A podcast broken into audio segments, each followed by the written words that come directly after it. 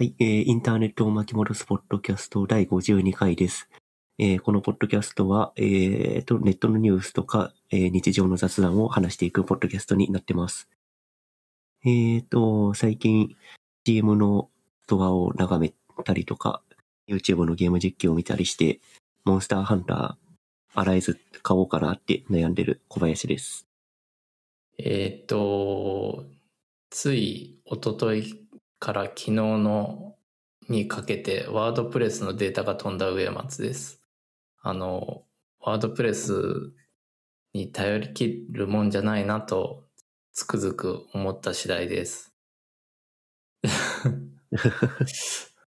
いやー、焦ったよ。データはどんな感じで飛んだんですか ?DB がなくなっただけですか？いや、えーっとね、自動アップデート機能がバージョンいくつかから実装されていて、あの、プラグインとか本体のね。で、その自動アップデートが勝手に走っちゃって、で、ご互換性がなくて、サイトの表示が崩れちゃったっていうことでしたね。ああ、じゃあ別にプラグインダウングレードしたらなんとかなるみたいな。そうそうそう。ただ、ど、どれが、な何がどう作用しているのかが分からずにいたので、うんえーっと、一応バックアップは取ってあったので、過去に巻き戻して、えーっと、こう、さ差分した、差分の更新分を Google のキャッシュから探し出して、手作業で復元するというものすごく ローテクな復元作業をしました。それ自動アップデートをオフるっていう選択肢はないんですか？送りました。当然あ。、そうですか、そうですか。ただね、なんかやっぱりセキュリティリスクとか考えると、アップデートオンがいいのかなとかも思ったりするんだけど、まあ、ただサイトが見閲覧できなくなるっていうことはね、もう致命的なので、まあ、やるのであればステージング環境を用意して、そっちで一回アップデート試して、大丈夫だったらうん反映って形だね。そうだよね。いやー、なんか、僕は、あの、カッピとゴッチと違って、こう、あの、時代がワードプレスで止まっているので、ウェブのスキルセットレベルが。だからこう、わまあ、ワードプレスに変わる CMS はす、すごい探し続けているんだけど、なかなかかゆいとこに手で手が届くものがなくてとかあるいはもうすでにローンチしてるサイトがワードプレスだからそれを保守するしかないみたいなところで引けずにいます。最新の CMS だとニュートっていうのが話題にはなってますけど、ニュートニュートヘッドレス CMS の多分一回話題には出した気がする。これですね、リンク貼りましたけど。ありがとうございます。でもこれも、なんかワードプレス系の CMS というよりは、えっと、管理画面を外部に置いて、うん、で、そのか管理画面からデータを受け取ってページを表示するみたいな、そういう作りなんで。うん。ゴッチが前言ってくれてたあれだねあのあマイクロ CMS、そうそう。に近いものがありますね。あれと同じですね、ほとんど。なるほど、なるほど。まあ、こういうのを使うのも検討してもいいかもしれないけど、まあ、サブスクリプションというか、月額課金なんで、そんなに更新しないっていうサービスであれば、あんま使う、使い道がないかもしれない。そうだね。そういえばなんかそのか若干関連した話で言うと、フロントエンド .ai っていうサービスを見つけまして、うんうん。えっ、と、LP を AI が自動生成してくれるっていう、コーディングしてくれるっていうものなんですけどうん、これはちょっと精度がどんなものなのか気になってるところです。X3 から出力できるって書いてあるんで、うん。ほぼほぼ同じものが書き出されるとは思うが、うん。マークアップの品質とかはお察しって気がします。やっぱりそうだよね。まあ、その、マークアップって、コンテンツの文脈を理解してタグを使い分けるとかしなきゃいけないので、例えば、見出しの H1、H2 とか、画像だったらフィギュアタグとか P タグ使うとかしなきゃいけないところを、うん、まあ、それを画像なのかテキストなのかボタンなのかっていうのを多分判断せずに、ひたすら div タグを出力するっていう形になるんじゃなかろうかと予想してます。なるほど。あ、でも、ちゃんと AI がサイト構造を検出するって書いてありますね。そう、一応そんなようなことを書いてあるね。えー、ただなんか、そう、ただ XD で連携っていうのがなんでなんだろうって Figma じゃないのはなんでだろうってすごいそこが妙に疑問だったんだけどね。Figma がそういうのを提供してないとかじゃないですかね。API。的なもの。API 的な。X3 だったらそのファイルをアップロードしてもらって、そこから解析して出力っていうことは多分可能なので、うんうんうん。なるほどね。そう。だからなんか、でも確かに LP って今、うちスタジオとか結構つ LP 使う、作るとき使うんだけど、もうノーコードで結構できること多いからね。まあ、ノーコード前提でデザインしちゃえば何でもできますよ。ああ、そっか、なるほど、そういうことか。だから、リッチなものとか、うん。ユーザーのインタラクションが入ってくると、ちょっとそういうノーコード系は厳しいって話ですね。うんなるほどね。まあちょっと気になったサービス、フロントエンド .ai っていうのがありましたという話です。使ったっていうことになったのであれば、共有してほしいです。あ、じゃあ、買ってみるの勇気いるね、これ。わかんない。いくらかかんだろう。プライシングが載ってないんで、なんなんともって感じですけど。なんか無料でも依頼とかってしか書いてないからね。うんうん、なんか、どうなんだろまあ、ちょっと、使ってみる機会があれば、う。そうですね。共有していただけると。うん。多分これ、包括で契約するとかなんだろうね。無料でも実施していますっていう書き方ってことは。そうですね。多分法人単位で契約してみたいな形なんだろうね。ワンショットでやるというよりは。うん。ワンショットでできるとすごいありがたいんだけどなうん、そうねうち。、うちみたいなスケールのところだと。うーん、なるほど。運用会社のサイト見てますけど、CEO はメンバーズの方なんですね、元。あ、なるほど、そうなんですね。えーはい。まあ、使う機会があればぜひ。ちなみに、あの、導入されているであろう企業のロゴマークが並んでますけど、結構知ってるところは並んでますね。ああ、リグさんも使ってますね。えーうん。あと、アクアリングさんとか、GM とあか。アクアリング地元じゃないですか。そうですよ。僕らの。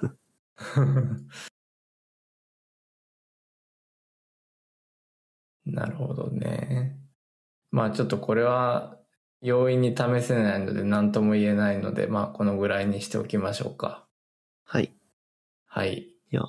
ノーツに行きますか。そうですね。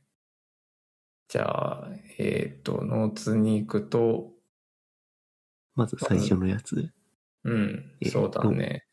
iPhone14 が9月うん7日に発表、開催されるイベントで発表されるんじゃないかっていうリークが出てましたね。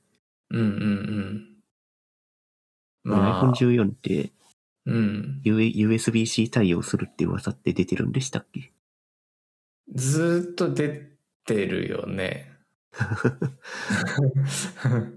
あれでもなんか前回の WWDC かどっかで、なんか次の iPhone は USB-C になるぞみたいなの、なんか噂かなんか出てませんでしたっけ？あ、そうなんだ。いや、なんか噂はもう常に上がってる感覚があるんだけど、じゃあ、まあそれはそその噂をただ聞いただけかもしれない。うん、でも USB-C になったら間違いなく機種変すると思う。いやー、これ予想ですけど、円安影響で多分20万になりますよ。あ、それはあり得るね。M2 の MacBook Air とかもすごい高いからね。もう多分、今の円安状況続くと、今350円ぐらい、あ、さ135円ぐらいですけど、うん。多分、この前値上げして、多分、次、新しい製品発表するよってなったら、しれっと全部上げてきそうなんですよね。確かに確かに確かに。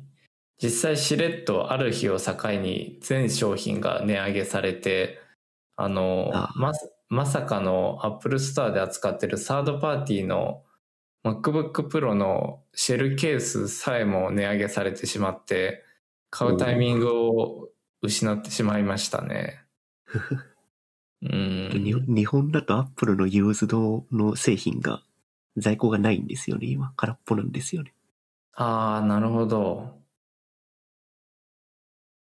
アップルのユーズドの製品っていうのは MacBook も含めて？なんかアップルがオフィシャルで中古の製品とか売り出してませんでしたっけ？あ、あ、出してる出してる。あの、整備済み品だよね。そうそう。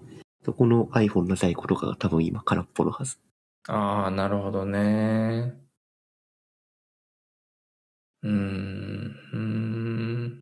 いやーまあ、いずれにせよ USB-C になったら僕は買いますけど。いや、僕も USB-C になったら20万でも頑張りますよ。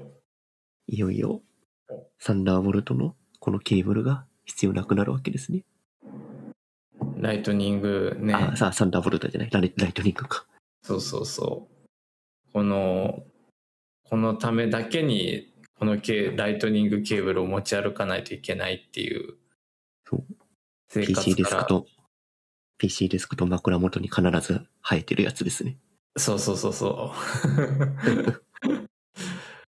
それね。でも、あれだよね。まあ、だんだんエコシステムで変わ、あの、iPhone が USB-C になったら変わっていくだろうけど、あの、えっと、AirPods とか、あとは、キーボードとかトラックパッドとかマウス類も今ライトニングだから、そのあたりも徐々に変わっていってもらわないと、なんか、結局ライトニング生やしとかないといけないじゃんっていう状態にはちょっとしばらくそういう状態が続きそうではあるけどね。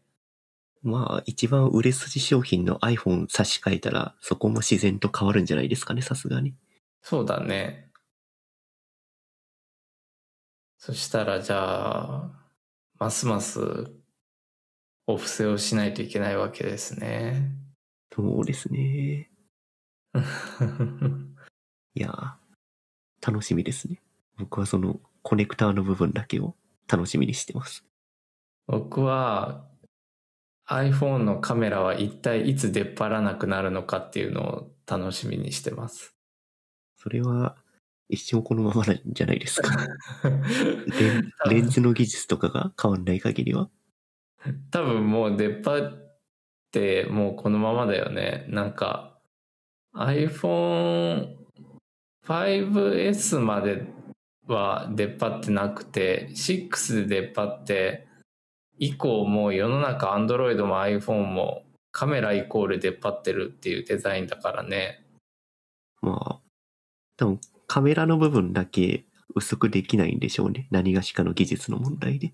そうだね。レンズもの物理で載せないといけないしね。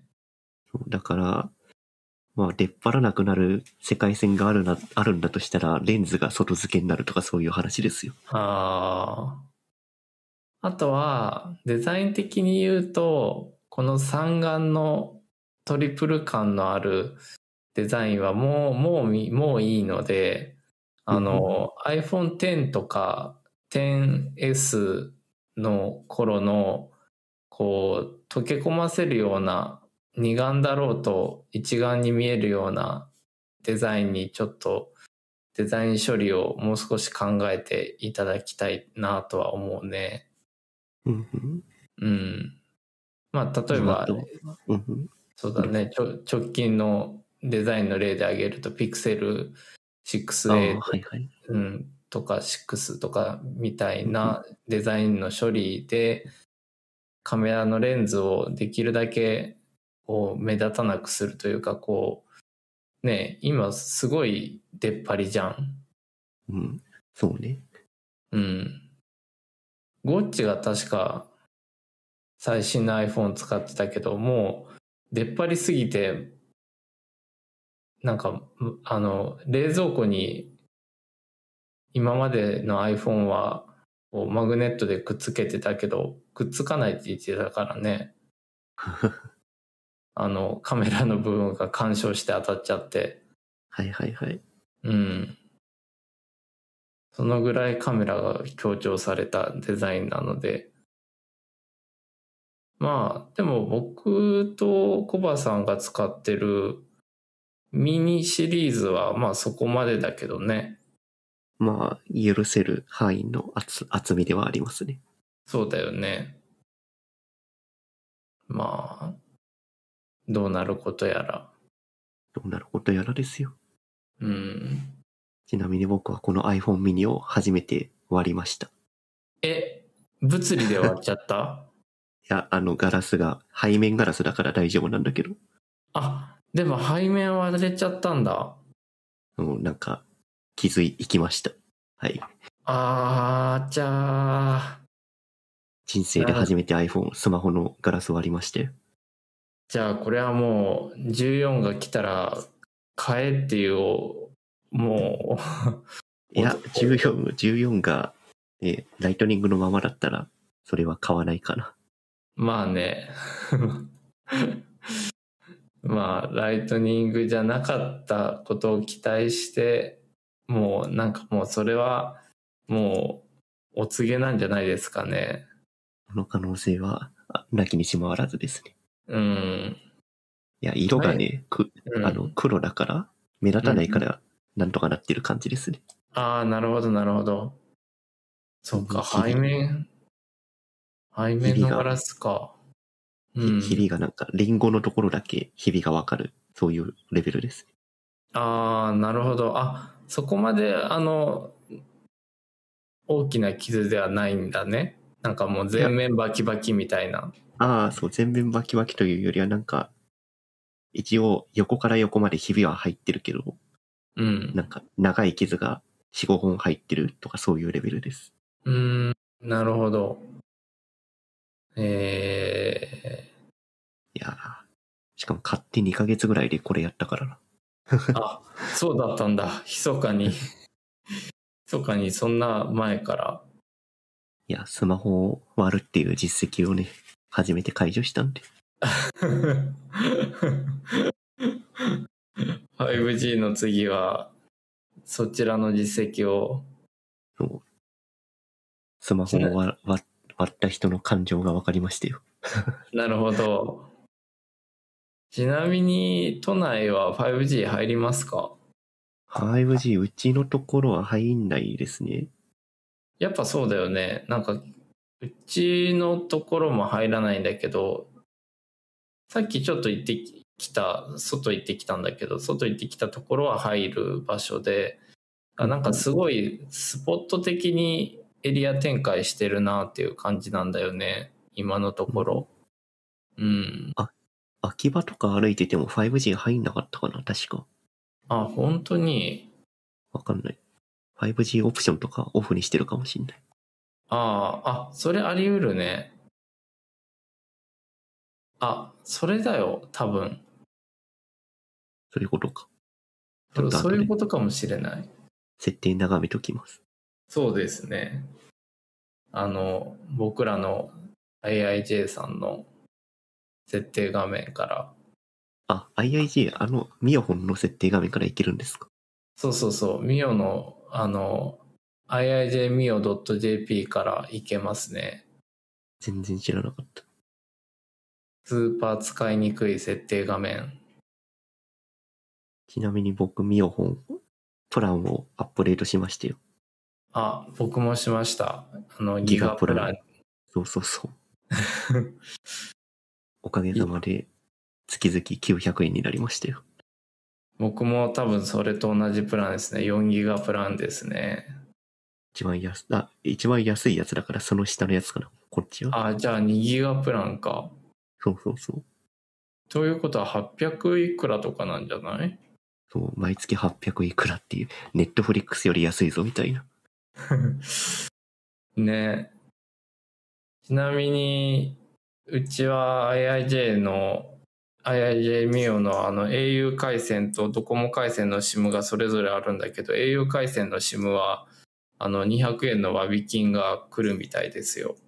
あ、例の？障害で？そうそうそう、例の。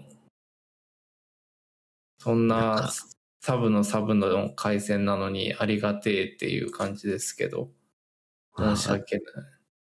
とりあえず払ってます感が出てますけどね。まあね。でも MVNO 業者としたら、なんか、KDDI 本体の障害なのに、その負債は、負債の原、負債というか、あの、保証の原資は KDDI から出るんだろうけど、でも、それをこうね、各ユーザーに割り振ったりとかって結構工数発生しそうな気がするけどね。まあ、それもさっぴいた分は、KDDI からちゃんともらえてるんじゃないですか？なるほど、なるほど。まあ、見えない、僕らには見えない大人の世界で。まあでも、ね、サービス提供者側だから、ね、2- 2C の会社だから、で 自分は悪くないけど、顧客に謝らなきゃいけないっていう状況は結構厳しそうですね。まあね。いやいや。それも社会ですね。まあね。まあ KDDI の障害も結構長かったからね、本当に。1日？もっとか？なんか総務省が怒ってましたよね。そうそうそう。総務省が怒ってたけど、なんか、総務省に対する批判コメントみたいなものも僕は目にして、それはそのインフラ投資、あの、つつまるところその値下げばかり要求しすぎなんじゃないかっていうような、まあ、なるほど。そうそうそう、意見を目にして、ああ、それも一理あるなって思ったりしてたところですね。あれ、インフラコストとか設備投資とか技術投資できないような状況になってるからこうなったんじゃないかっていうのは確かにそうかもしれない。そうそうそうそう。だってね、僕らが1000円以内でスマホと維持させてもいただいているような状態ですからね。そうですね。うん。価格、価格高すぎですって総務省文句言って、障害起こして、障害起こすなっていうのもなんかね、ダブルスタンダードな感じがしますね。そうそうそうそう。そういうこと、そういうこと。うんこれだったらね、値下げさせるんだったら技術投資とかするようなお金はちゃんと、なんか、国から出せみたいな話ではあるよね。うん。だってえっと、そう、うんうんそう。だってさ、世のアベレージは、障害が起こって繋がらなくて au ショップに駆け込むっていう人がたくさんいたっていうところだからね。ありましたね。そういうニュースを。うん。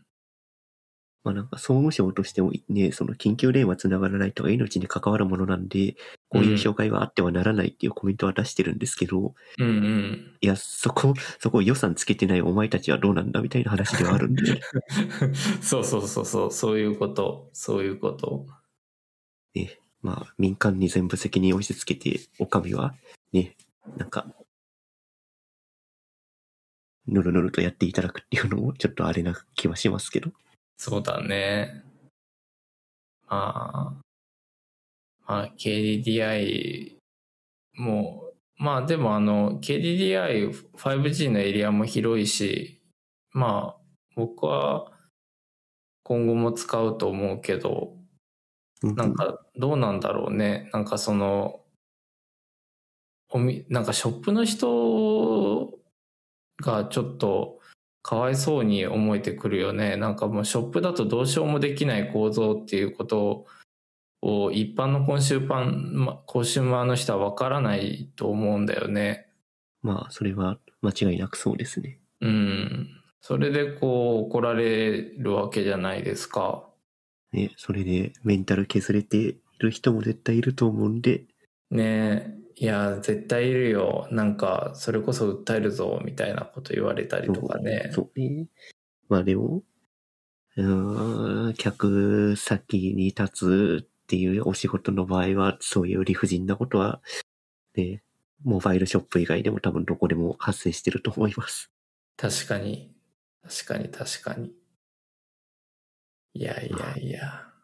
ちょっと iPhone そ、iPhone の話題からだいぶ変な方向に話題、話題振っちゃいましたけど。まあ、振っちゃったので、次に行きますか。そうですね。次が、えっ、と、ディズニープラスとネットフリックスのなんか IR 的なものが出て、それを比較すると、うん。えーディズニープラスの有料会員がネットフリックスを超えていたらしいですね。うん。ね、これはちょっとびっくりしました。いやー、やっぱり IP ですよ。なるほど、そういうことか。もう、ディズニーとスター、スター・ウォーズは勝てないでしょ。あーなんかディズニープラス始まった時に、なんか UI、UX 部分でネットフリックスがぶっちぎってるから、ネットフリックスはある、ある程度安泰かと思ってたんだけど、まさかこんな短期間で巻き返されるとは思わなかったですね。うん僕もディズニーとね、スター・ウォーズの IP があったとて、まあうん、ネットフリックスだろうと思ってたんですけど、うん。いやー、やっぱね、お家でスター・ウォーズ見れるんだったら、皆さん入っちゃうわけですよ。なるほどね。今だって、ううん、なんかテレビか今い今年度のモデルとか昨年度のモデルあたりからほらあのだいぶ前にネットフリックスが最初始めたんだけどあのテレビのリモコンにネットフリックスボタンを設けたじゃないですか。はいはい。うん、あそこに今あのもうなんかすごいカオスな状態になっててネットフリックス UNEXT YouTube えっ、Hulu？とそう Hulu とかなどなどたくさんのストリーミングサービスのボタンが並んでる状態の中に、まあ、ディズニープラスも並んでるんだけどまあなんだろうなその中で、まあよく後発の後発、後発中の後発なのによく勝ち抜いたなとは思うけどね。やっぱコンテンツか。うん、コンテンツですよ。うーん。最近だと日本のアニメもディズニープラス独占配信みたいなのも出始めてますからね。ああ、なるほど。今、ジャンププラスで連載しているサマータイムレンダーっていう漫画があるんですけど、それのアニメは今ディズニープラスが独占配信してます。おおあとは、あれか、あの、ナショナルジオグラフィック？ー。うーん。あれもディズニープラス独占ですね、確か。うーん、なるほどね。いや、だから結構、コアなファンがつくコンテンツは抑えてるんですよね。スター・ウォーズとナショジオと。あとなるほど、なるディズニーかほど。なるほど。いやー、IP 持ってる会社がこういうのやると強いですね。どう、どうあがいても。いやーね、強いね。まあ強いねと言いつつ、ディズニープラス、ネットフリックスは利用したことあるんだけど、ディズニープラスプラス利用したことないので、UI がどうなってるかとかっていうのは確認してないんだけど、どうなんだろうか。すごい、すごく、すごくそのあたり気になるな。どうなんですかね。僕も中入ったことないので、まあ、どうなってるかわかんないですけど。うーん。だってネットフリックス、その煽りもあってか、値下げもするとかっていう話だからね。なん、か、えっ、と、確かその、まあ画質を落としたりとか、あとは許容ユーザー数を増やすとか、なんかそんな話だったと思うけど。うん。そうそうそう。まあね、まあ、テレビっていうディスプレイの世界ではそんなようなし熾烈な戦いが繰り広げられている中、まあ、YouTube のもうね、いろいろとあって、次のノーツに行きますけど、はいはい。2時3時のね、配信者が活動休止っていうことで、そうですね。2時3時のアクシア君が活動中止してましたね。ね、これは僕も、おおっと思ってニュースを拝見してましたけど、2時3時も確か、えーと、ホロライブもかな？その VTuber の箱というか運営してるところ。エニーから、あ、そう。えっ、と、2時3時はエニーカラーで、ホロライブはカラーっていうところがやってますね。ああ、なるほど、なるほど。で、そこの両方の会社は確か誹謗中傷に対して法的処置これから取っていきますみたいなことを割と近い時期に声明発表してましたね。うんうんで、このアクシアさんの、ゆなんか誹謗中傷って書かれてるんですけど、うん。うん。なんか、えっ、と、このアクシアさんの YouTube チャンネルにこの活動を休止しますっていう動画が最新で上がってるんだけど、うん。それを見ると、なんか若干誹謗中傷とは違うような感じがするんですよね。活動休止に至るまでの経緯が。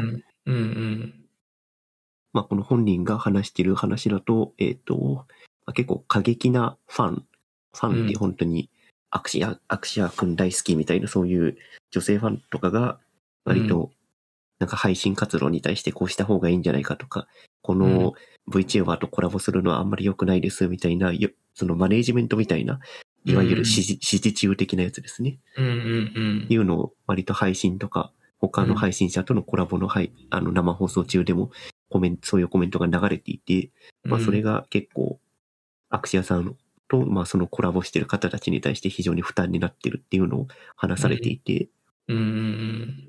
誹謗中傷というよりは非常になんか粘着質のあるファンに悩まされてたんじゃなかろうかと勝手に予想してます。うんなるほどね。なんか、あのこれは、あの、聞いた話なんですけど、あの、今の若い女子たち、若いっていうのは中高生とか小学生とかだけど、の子たちの、あの、僕らの世代で言うと、その頃の、その、その年代の女子って多くの子は、ジャニーズに夢中になってたと思うんだけど、なんかい今、あの、VTuber 系だったりとか、歌ってみた系の、えっ、と、例えば、えっ、と、なんだっけ、急に名前をど忘れしたけど、まあ、歌っとりあえず歌ってみた？はいはい。そう、歌ってみた系とかの YouTube のコンテンツに、二次元のコンテンツに共鳴してるっていう現実があるみたいで、で、えーっと、なんだっけ、えーっと、ちょっと名前をど忘れしたんだけど、あ、思い出した。えーっと、ハニーワークスだ。あ、ハニは、はいはい、有名ですね。そう、すごく有名なハニーワークスとかのライブに行った子の感想を聞いたことがあるんだけど、なんかそういう、あの、ファンの女の子、キャピキャピした女の子がすごい多いっていう話で、だからその、いわゆる、あの、僕らの年代でいう、えーっと、ジャニーズに、ジャニーズの虜だった層みたいな子たちが、どうもそちらの方に流れているというか、っていう実態がどうやらあるみたいで。で、その話と若干ちょっとこの VTuber の話はちょっとつながるような部分が個人的にはあって、やっぱその距離感が、そのジャニーズとかと違ってコントロールできないじゃないですか、そのコメントっていう部分では。まあね、実在してない形にはなってるんで。そうそうそう。だから、なかなか、こう、あの、マネジメントも大変なのかなとかって思って聞いてたんだけど、まあでも、なんだろう。いわゆるその、昔で言う、そまあ VTuber とか、その二次元のコンテンツって、いわゆる不女子って呼ばれる子たちが好んでたと思うんだけど、そうじゃなくなってきてるんだなっていうのをすごく感じて、一般大衆化というか、だから、あんまり、うんなんかサブカル的な流れじゃなくてもう大衆的な文化として根付き始めてるっていう話ですか？そうそうそう、そういうこと、そういうこと。だからこそ、その、二次三次さんの話も、やっぱそのファン層が明らかに広がってしまい、ちょっとあかん人も入ってしまうとかね。まあね、いわゆるジャニオタワ的に回すなってやつですね。そうそうそうそうそう、そう、言いたかったな、それ。うん、なんか、ちょっと近しいものを感じたのと、まあ、それだけ、あの、この、まあ、VTuber だったりとか、そのいわゆる二次元のフィールド、こ二次元のコンテンツのフィールドが広がった現状から5年、10年経った後、だからその子たちが僕らぐらいの、僕ら、僕らぐらいっていうか、まあ、あの、いわゆるその社会人ぐらいの年齢になった時に、世の中のマーケットがどう変化するのかっていうのはすごく興味があって、だから、いわゆる今まで、えっ、と、サブカルだったものがサブカルじゃなくなるんじゃないかって、と思うんだよね。うん。まあ、それをある意味そ象徴するのがエニからの上場だったりするのかなって思ったりするんだけど、まあね VTuber はまだ始まってから6年、5、6年しか経ってないので、文化的には。まあね、まあ、一時的にこう盛り上がってるだけっていう可能性もあるような気はしますね。うん、確かに確かに。いやまあ中高生がその、ハニーワークスとかそのクリエイターが作った世界に対してお熱になるっていうのは多分昔からある話で、うん、なんか特別今、今だからそう新しい波が来ているっていう感じではない気もします。おー、なるほど。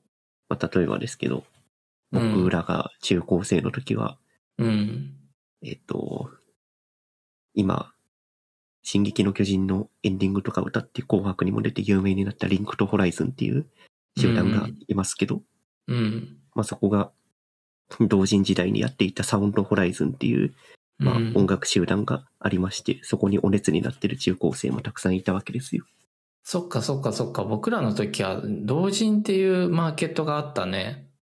そうね。で、まあ、同人のマーケットも今、うーん、同人と商業の違いがじゃ若干つきづらくなってきていて、うん、まあ、同人も好きだし、商業も好きだしっていう人が増えてる。うん、うん、うん。VTuber でも、それは、そのまま自然とそういう流れになってくんじゃないですかね。確かに確かに。なんか、サブカルも好きだし、ジャニーズも好きだしっていううん。ような成長を遂げるんじゃないですかね。まあ、そうだね。中高生の時に一時的にそういう文化に触れてお熱になってるってだけな気はします。うん、なるほど、なるほど。まあ、でも、ファン、ファン層というか、まあ、受け皿が広がってるっていうのは間違いないかなとは思うね。その、いわゆる二次元コンテンツのね、僕みたいなおじさんも見てますからね。ね、おじさんも見てるし、中高生も見てるってことだからね。うーん。この前のお盆か、お盆のうん。11日に秋葉にまでサイクリング行ってたんですけど、うんうん。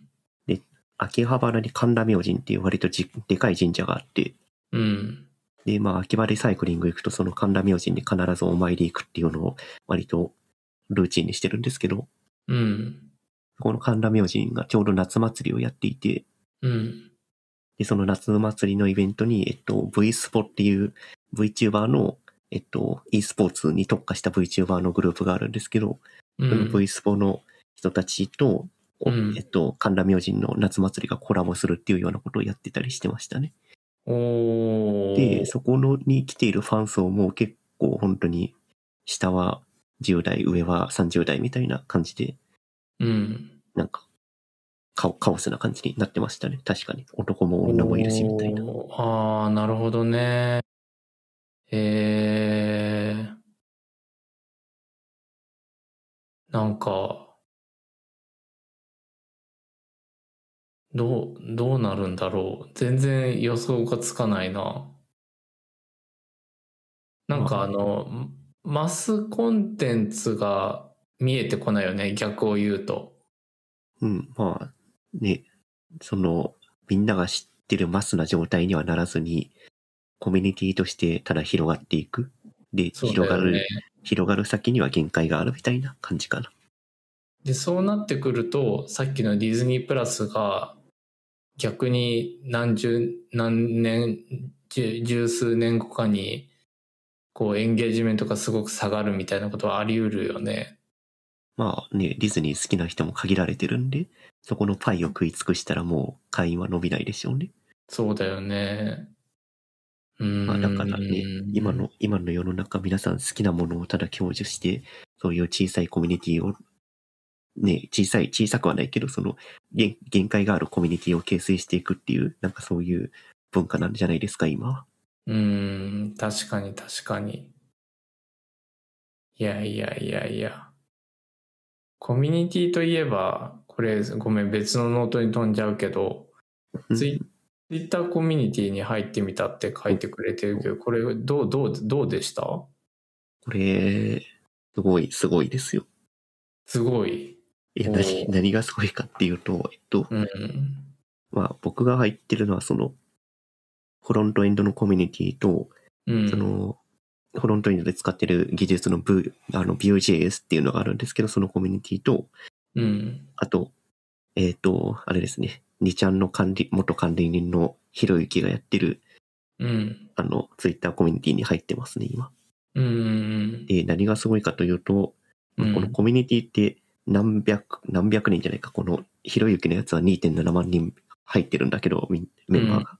うん。で、この人がつぶ、この人たちがつぶやいてることが、まあ、うんツイッターのリストみたいな形で見れるんですよ。うん。うん。まあ、コミュニティの中で、要はパブリックに、あ、コミュニティの中だけで公開されて、外には出てないツイートみたいな。うん。うん。これに入ると何が起きるかっていうと、自分が普段見ないであろうツイートがひたすら、その、タイムラインというかそのコミュニティのタイムラインに並ぶっていう現象が起きますね。おー。で、多分自分は一生フォローしないんだろうなって思うような人たちの、あの、こう、こう言っちゃなんだけど、大して興味もないようなツイートがひたすら並んでくんで、うん。でもそれもたまに見ちゃうんですよね、なんか。暇な時に。なるほどね。なるほどね。特にひろゆきなんてなってくると、なんか、あの、ユーザー層が広そうだから、余計興味ないのも流れてきそうだよね。そう、だから別にそのコミュニティ、ひろゆきのコミュニティ、コミュニティに入ってるからといって、ひろゆきのことをひたすらつぶやいてるわけじゃなくて、普通に、あの、今、え見ると眠いとか書いてる人とかいるし、ああ。なんかそういう日常のつぶやきをただひたすら書いて、書いてるんですよ、皆さん。うん。です。僕は多分そういうツイートする人を今までフォローしてなくて、うん。なんかこういう、あの、おはよう、おはようとかおやすみとかっていうのをひたすらツイートしている様を見て、こういう世界観もツイッターにはあるんだって言って驚愕した次第でございます。ああ、なるほどね。ツイッターっていうサービスの使い方が全く異なる人も、そのコミュニティの中では同一のタイムラインでごっちゃになっちゃうってことね。そうそうそう。ああ、なるほど。じゃあなんかおはようとか言ってる人がいるかと思えば、なんか、tips みたいな、なんかこう、有益な情報を流してる人もいるみたいな感じかな。まあそうね、Yahoo ニュースの URL 貼り付けてコメントしてる人もいるし、そのおはようのツイートに対して、おはようってリプライ返してる人もいるし、うんうん。で、これまあ機能としては、あのツイッターのリストと同じ機能だと思うんですけど、うんうん。でもリストって、リストもやっぱり自分で意図的にそのリストに追加するとかしないとタイムラインは作れないわけじゃないですか。そうだね。自分の意図が介在しないタイムラインっていうものを眺めることができるんで、ああ、それはなんか興味深い体験だね。なかなか面白いですよ。おー。なるほど。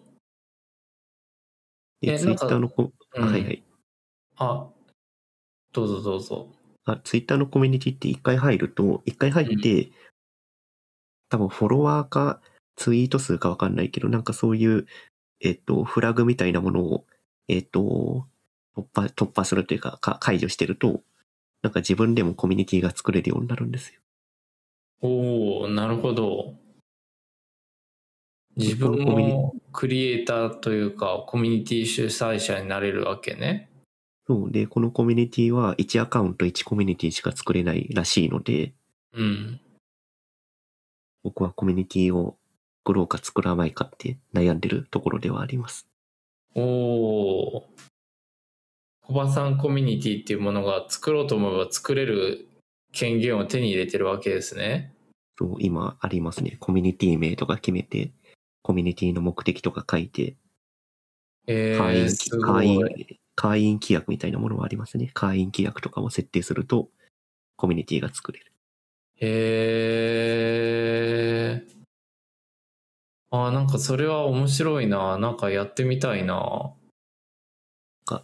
適当なコミュニティに入ると、コミュニティ作る権限が多分、えっ、と、付与されるようになると思うんで、おおやってみると面白いかもしれないです。それ面白そうだね。えー。ちょっといいこと聞いたかも。いいことというか、すごく興味深い。うん。なるほど。なんか、その、ちなみに、その、ライリストのようなタイムライン以外には何かベネフィットはあるの？うーん、特になし。あ、そうなんだ。なるほど。ちなみにチャリンチャリンはどのぐらいなんですか？いや、お金かかんないですよ。あ、そうなんだ。無料でやれるやつなんで。ええああ、そっか。ベネフィットがあるとすると、あの、プロモーションツイートが表示されないので、そこはいいかもしれない。あ、そのタイムラインはプロモーションツイートが表示されない。そうそうそう。おー、それは確かに大きいね。えー。ちょっと収録終わったら入ってみようかな。うん、なんか適当にひろゆきのコミュニティに入って、うんコミュニティ作れるようにしてみるといいかもしれないです。ちょっとあの、あの、ね、あの、飛び台的に使わせていただいて、そうですね。あの、フラグをオンにするためだけに入ってもらって。うん。えー、なるほどね。ねあとは、ちょっと話題が切れたんですけど、うん。僕の一言コメントで話したことをちょっと触れていいですか？どうぞどうぞ。モンモンハンを GM で買おうかなって悩んでるんですけど、うん。なんか、ゲームをなるべくやろうっていうモチベーションをどっかに持っていて、うん。まあそれなぜかっていうと UI と、まあ UI か、UI 周りの設計とかその辺とか、なるべく見ておかない、ゲームの設計とか UI 設計とかなるべく見ておかないと、うん、なんか若い人たちが使う UI がわかんなくなりそうなんで、うんうん。確かになるべく確かに。なるべく新しいゲームは軽くでも触れようとは思ってるんですけど、うんうん。なかなかゲームを買うとですね、うん。なんか一週間ぐらいで飽きちゃうんですよね。UI 見るってもうすぐじゃないですか、割と。確かにね。確かに割とすぐだね。操作性とか？うん。割とその辺その辺なんか吸収しちゃうと、あって思って、投げ、投げちゃったりするんですけど、もうなんかメルカリになんかアカウント作って UI に飽きたソフトウェアたちをこう売りさばいたらどうですか？いやスチームなんで、スチームなんでね、ダウンロードコンテンツなんで、あそっかそうそう、データでしかないんですよ。ああ、そっかそっか。なるほど。まあ、それで言うと、ちょっと前まで、GM で配信された FF7 のリメイクとかをやってたんですよね。うんうん。で、そっちは、そそもそもファイナルファンタジー好きなんでちゃんとプレイして最後までやったんですけど、2ヶ月ぐらいかけて。うん。で、なんか、モンハンも FF も 3D の、あれはなんて言うんだ、FPS じゃなくて、あれか、三人称視点の？3D のゲームなんですけど、うん。なんかもう最近目が、目が追っつかないんですよね。3D のゲーム。うん。うん、なるほど。FF7 のリメイクやってて、めちゃくちゃ 3D 酔いしながらクリアしてたんで、ああ。3D 酔いっていうのは VR だと起こらない？いや、VR だとより、より起こりますね。より起こるんだ。なるほど。おー。まあ、なんで、3D 酔いも心配だし、そもそも買って1週間で投げちゃうから、買おうか買うまいかっていうのを悩んでるって話です。そしたらあれだね。iPhone の軍資金にしといた方がいいのかもしれないっていう考えもよぎっちゃうね。いやー、でもゲーム実況者の配信見てると、まあ、配信見てるっていうか配信流してると、うん。いやー、面白そうだなって思っちゃうんですよね。なるほどね。絶対飽きるって分かってるんですけど。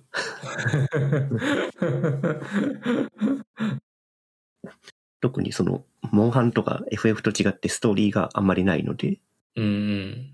やり、やり込む系の、ひたすらモンスター倒す系のゲームなんで、うん。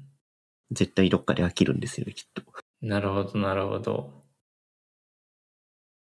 ああ。まあ、どう、どう、どうするかは、どう、どうなるかは来週あたりで明らかにななっているであろ そうですね。この週末、あまりにも時間があったら買ってるかもしれないです。う。そうだよね。えゲームー、ね、ゲーム、かなりいいお値段しますよ。あ、そういえばゲーム最近全然買ってないからあれなんだけど、いくらぐらいなの？えっと、このモンハンが今話題になってるのって、えっと、ライズっていうシリーズがあって、その後うんに、なんだったっけな、もう一個新しいシリーズが6月には発売されて、それで話題になってるんですよ。で、その新しいシリーズやるためには、前のシリーズを買った上で、そのダウンロードコンテンツ的な形で、その新しいシリーズを購入しなきゃいけないんですけど、うん。まあ、つまりゲームソフト2本買うって話で、それをうん2本買うと、だいたい8000円ぐらいするんですよね。ああ、なるほど。なかなかいい値段だと思いませんか？そうだね。それで言うと、ファイナルファンタジー7リメイクは、ゲーム1本で普通に8000円とかしましたけど、ああ。なかなかしっかり取りますね。まあね、それだけ開発にお時間とコストをかけてるはずなんで、まあね。喜んで払わせていただけますよって感じではあるんですけど。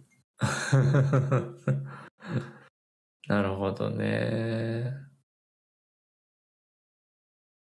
まあ、じゃあ、ゲームを購入しているかどうかは、また次回の収録で明らかになるとして、そうですね。今回はこんなとこですかね。そうですね。まあ、個人的にはディズニープラスの動向に注視、動向を注視したいなというところですね。そうですね。まあ、うん。ネットフリックス超え続けるっていうのは若干難しい気はしてるんで、いくらね IP がでかいとはいえ、そうだよね。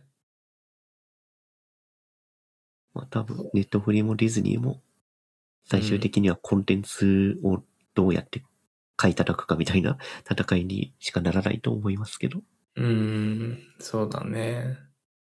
まあ、ちょっとね、に人間の数、人間の可処分時間も有限なんで、確かにまあ確かに。どうにかして可処分時間を奪い合うっていうことを今後もやっていくんでしょうね。ネットフリもディズニーも。うん。まあいやい僕は。来月のアップルイベントを待ちますよ。